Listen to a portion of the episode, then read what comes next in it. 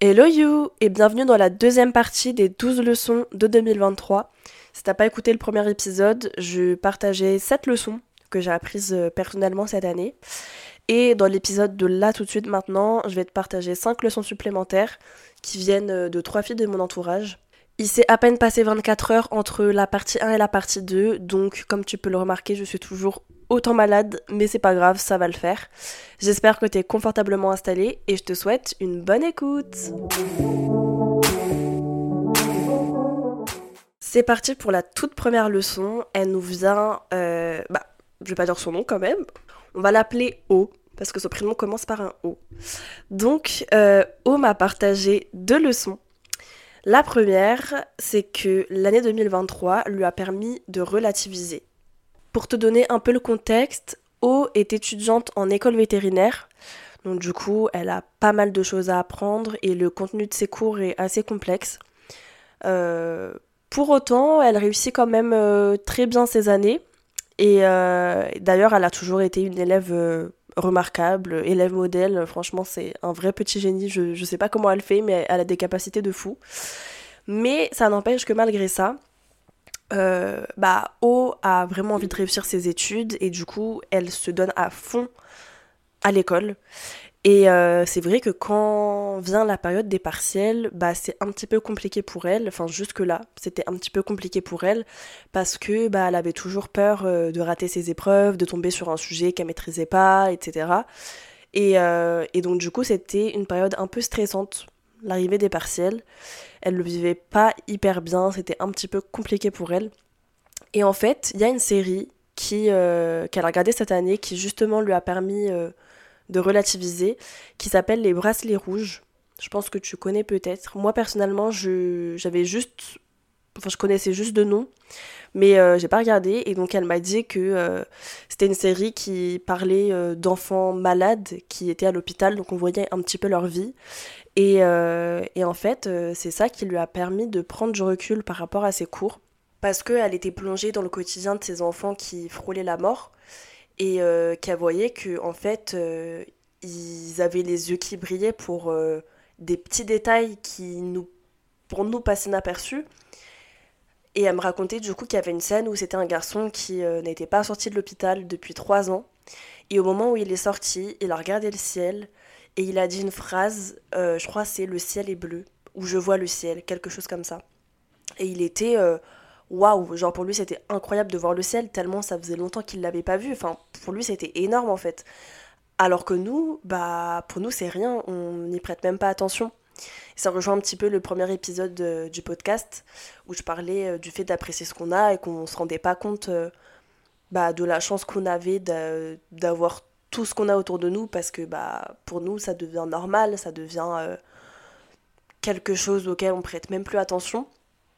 Et bref, du coup, euh, voilà, cette série, ça lui a permis de prendre du recul et de se dire que finalement, c'était peut-être pas si grave que ça si euh, elle ratait ses partiels, que c'était pas la mort en fait.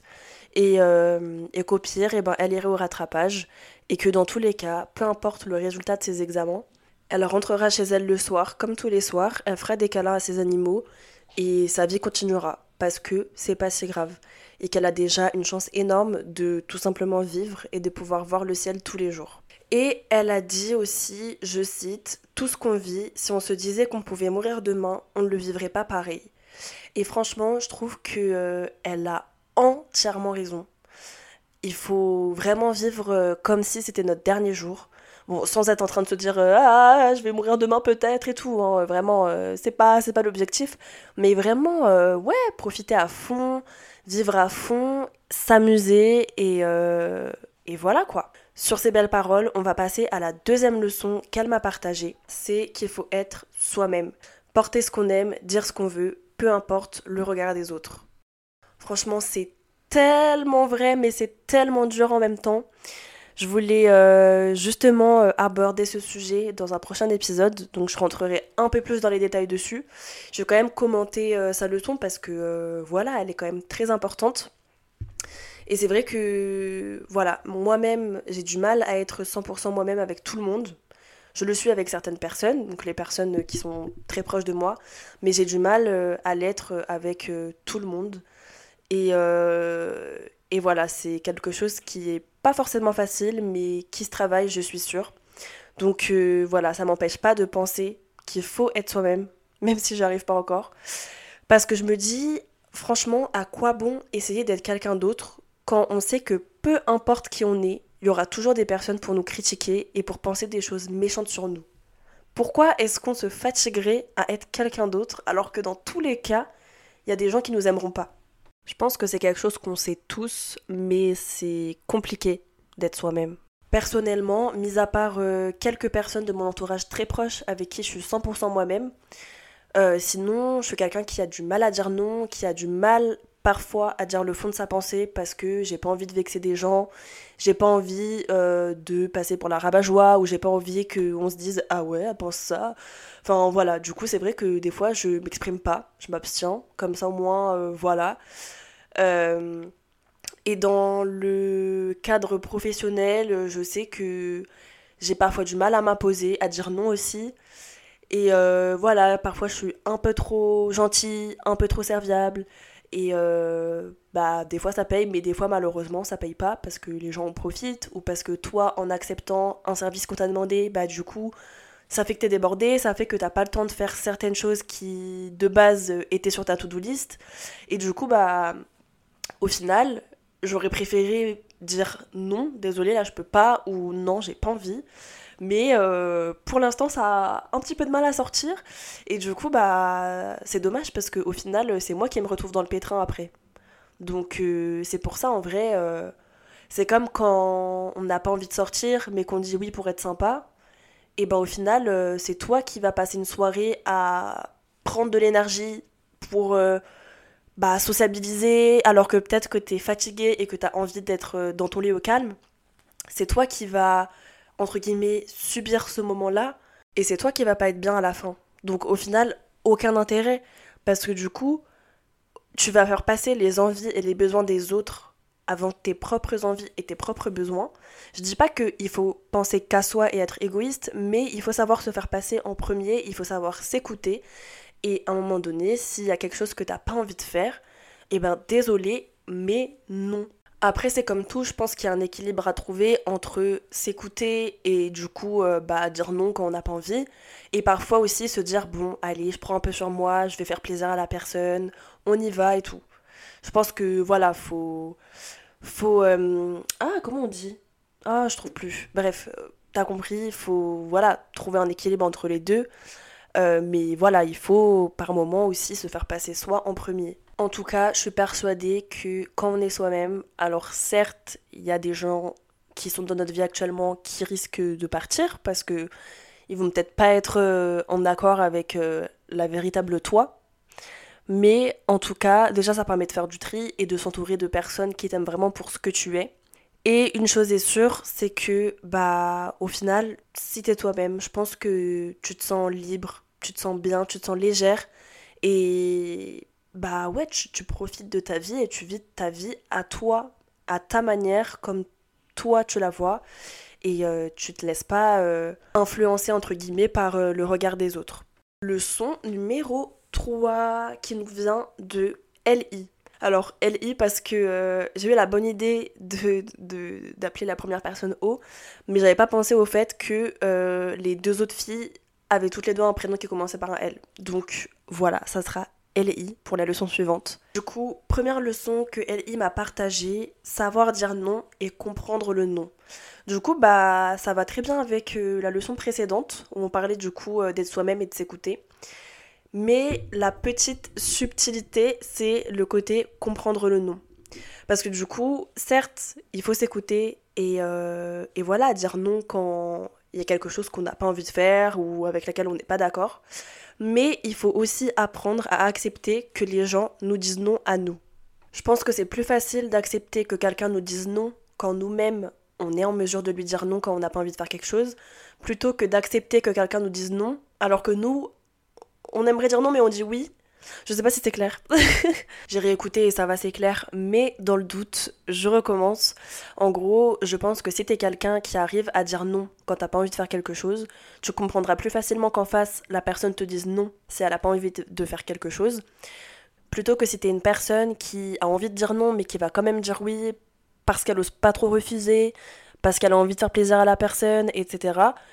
Bah cette personne-là, si elle se prend un non en face, bah peut-être qu'elle va pas comprendre parce qu'elle est pas dans cette manière de penser, elle est pas dans cette manière de fonctionner. Peut-être que ça va lui faire de la peine ou qu'elle va se poser des questions par rapport à, la relation, se dire est-ce que l'autre en face m'apprécie vraiment parce que bah là elle veut pas me voir euh, alors que ça a absolument rien à voir avec elle, c'est juste que la personne en face euh, a envie de faire autre chose ou est fatiguée etc et que ça a rien à voir avec elle. Après voilà je comprends que ça soit pas forcément facile euh, d'entendre un non mais malheureusement si on veut soi-même donner des noms quand on n'a pas envie bah il faut être en mesure d'écouter les noms des autres.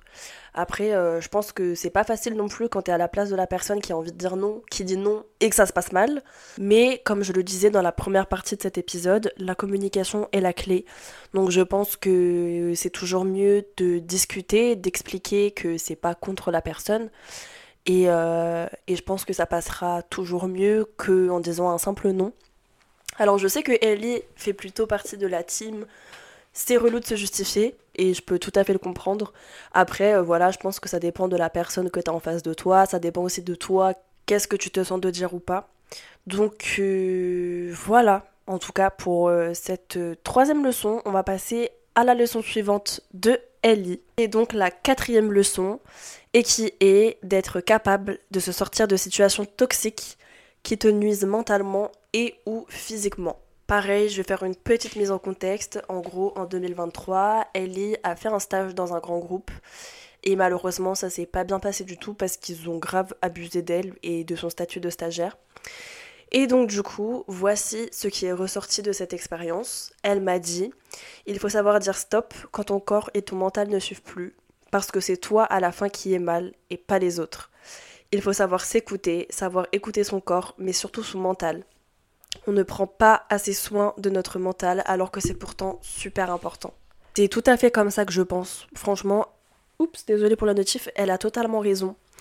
Et euh, je dirais même que au lieu de dire stop quand ton corps et ton mental ne suivent plus, je pense qu'il faut savoir dire stop avant d'arriver à ce point-là. Ne pas épuiser ses ressources, ne pas se pousser à bout.